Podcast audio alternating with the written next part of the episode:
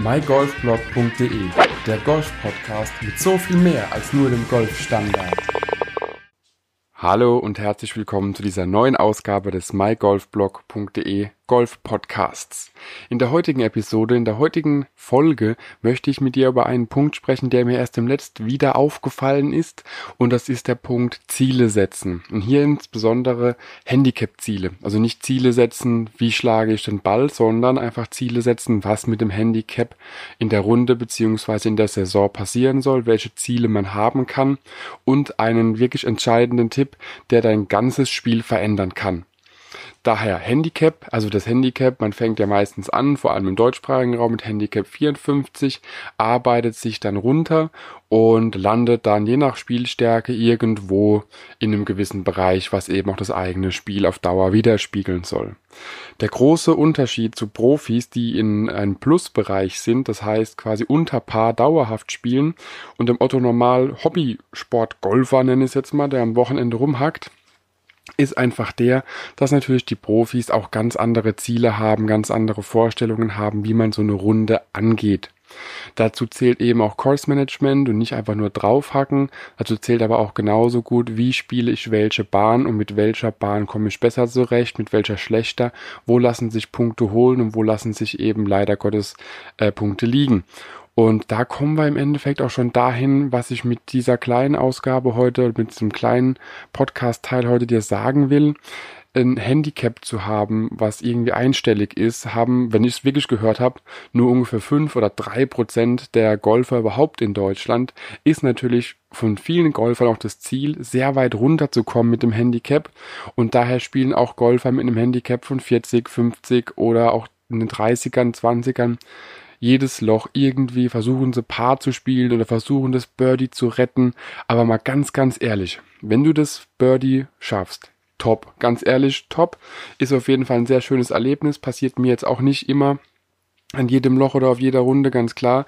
Aber man muss realistisch bleiben. Handicap. Meins ist aktuell 20.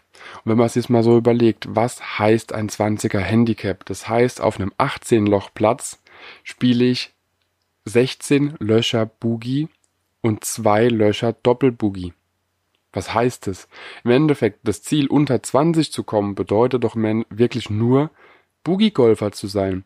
Das heißt, warum, und das muss ich mich wirklich selber dran gewöhnen, warum sollte ich immer versuchen, oder vielleicht solltest du auch nicht immer versuchen, jedes Loch Paar zu spielen oder auch ein, ein Birdie mit irgendwie Hängen und Würgen hinzubekommen. Spielst doch einfach, dass dein Ziel Boogie ist. Das heißt, auf einem Paar 5 nimmst du dir vor, sechs Schläge zu brauchen, auf einem Paar 4 fünf Schläge, auf einem Paar 3 vier Schläge.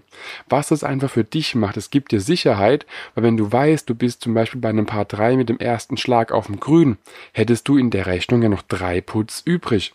Schlägst du einen Ball bei einem Paar 4 irgendwo in den Acker, weißt du, hey, ein Schlag ist mir ja immer noch quasi offen, wenn ich einfach mit dem Boogie rechne.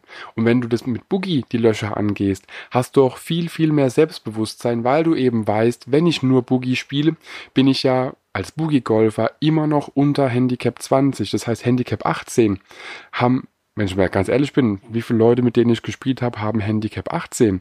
Ich glaube, das waren nicht viele und ich habe schon mit sehr vielen Leuten gespielt. Die meisten sind irgendwo in den 20ern, 30ern oder 40ern mit dem Handicap.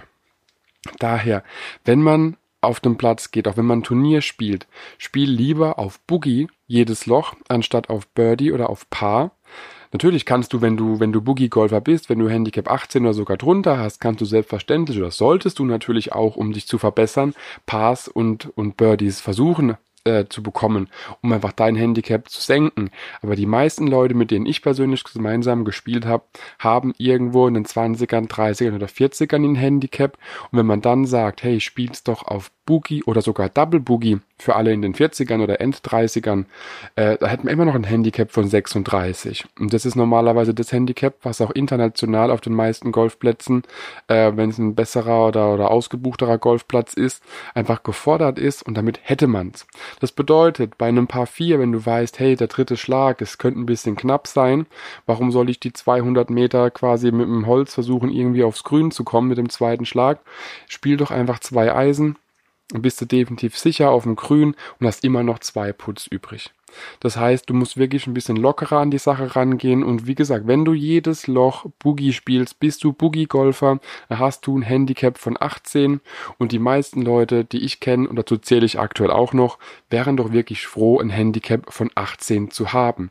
Scratch-Golfer mit einem Handicap von 0 zu werden, ist wirklich ein Ziel, oder auch einstellig zu werden, ist wirklich ein Ziel, was sehr viel Arbeit erfordert. Aber wenn man mal rein rechnerisch denkt, ein Boogie zu spielen, das kriegt fast jeder Golfer, kriegst halt auch du hin. Äh, ansonsten spiel Doppelboogie und du hast immer noch ein Handicap von 36 auf jedem Loch und je nach Course Rating sogar noch weniger. Das bedeutet wirklich mein Tipp in dieser Podcast-Ausgabe ist, versuch nicht immer Birdie zu spielen oder Paar zu spielen. Geh wirklich an jedes Loch mit dem Ziel eines Boogies dran. Wenn du jedes Loch ein Boogie spielst und das dauerhaft, bist du ein Handicap 18 Golfer oder je nach Course Rating besser und hast du doch schon sehr viel erreicht, was viele andere noch nicht erreicht haben. Ganz ehrlich, mir geht es persönlich genauso. Ich versuche auch, wenn ich es schaffen kann, Birdie oder Par zu spielen, aber im Turnier kann man damit eben auch einiges kaputt machen und daher muss man sich in dem Falle auch ein bisschen mit Course Management beschäftigen, auch mit den Schlagweiten natürlich beschäftigen, um dass man weiß, wie weit man überhaupt schlägt, wie man angreifen kann und äh, wenn man eben Boogie spielt, hat man eben einen Schlag mehr und hat da eben auch ein bisschen mehr Sicherheit. Deswegen beschäftige dich mal mit der, mit der Frage, geh selber mal für dich selbst durch, was bringt es mir, wenn ich Paar spiele, was bringt es mir, wenn ich irgendwie versuche, ein Birdie hinzubekommen und was ist quasi Risk and Reward bei einem Schlag. Wenn du nämlich die Chance hast, ein Birdie zu spielen, musst dafür aber das Risiko eingehen, deinen Ball sogar zu verlieren, dann hast du leider Gottes das Loch ja verschissen. Und daher lass dir mal durch den Kopf gehen, überleg mal selber, wie du spielen solltest, dass du überall im Boogie spielst. Mit einem Boogie bist du Handicap 18 Golfer oder Golferin und das ist doch schon wirklich mehr als die meisten mit denen ich bisher gespielt habe, erreicht haben. Daher lass es mal durch den Kopf gehen, überleg ein bisschen drüber, was das bedeutet für dich, nur Boogies zu spielen. Und äh, teste es einfach mal im Turnier und schau mal, was passiert. Deswegen, ich wünsche dir viel Spaß mit dem Tipp. Ich hoffe, der hat dir was gebracht. Ich wünsche dir viel Spaß auf der Runde und wir hören uns einfach das nächste Mal. Mach's gut, bis dahin. Ciao, ciao. Wenn dir der Podcast gefallen hat, teile ihn mit deinen Freunden, teile ihn mit deinen Flightpartnern auf Instagram, Twitter, per E-Mail, wie auch immer. Ich will einfach Mehrwert liefern, möchte dir noch mehr tolle Gäste präsentieren. Daher teile den Podcast mit allen, die du kennst. Wenn er dir gefallen hat, gib mir ruhig ein Feedback und äh, bis demnächst. Ciao, ciao.